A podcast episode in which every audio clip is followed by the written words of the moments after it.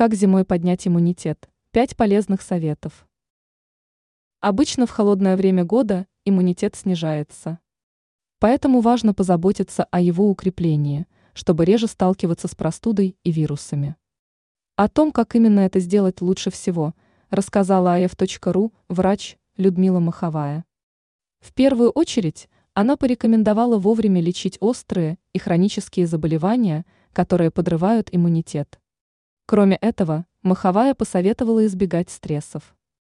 Справиться с негативным состоянием помогут прогулки на свежем воздухе, спорт, хобби, общение с близкими людьми.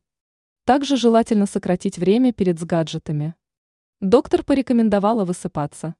Все-таки сон – лучший помощник для иммунитета. Особое внимание надо уделить питанию. Оно должно быть сбалансированным. От вредной еды и вредных привычек следует отказаться. Последний совет заключается в том, что одеваться следует по погоде. Не следует забывать о шапках, шалях, шарфах и теплых варежках даже во время короткой прогулки.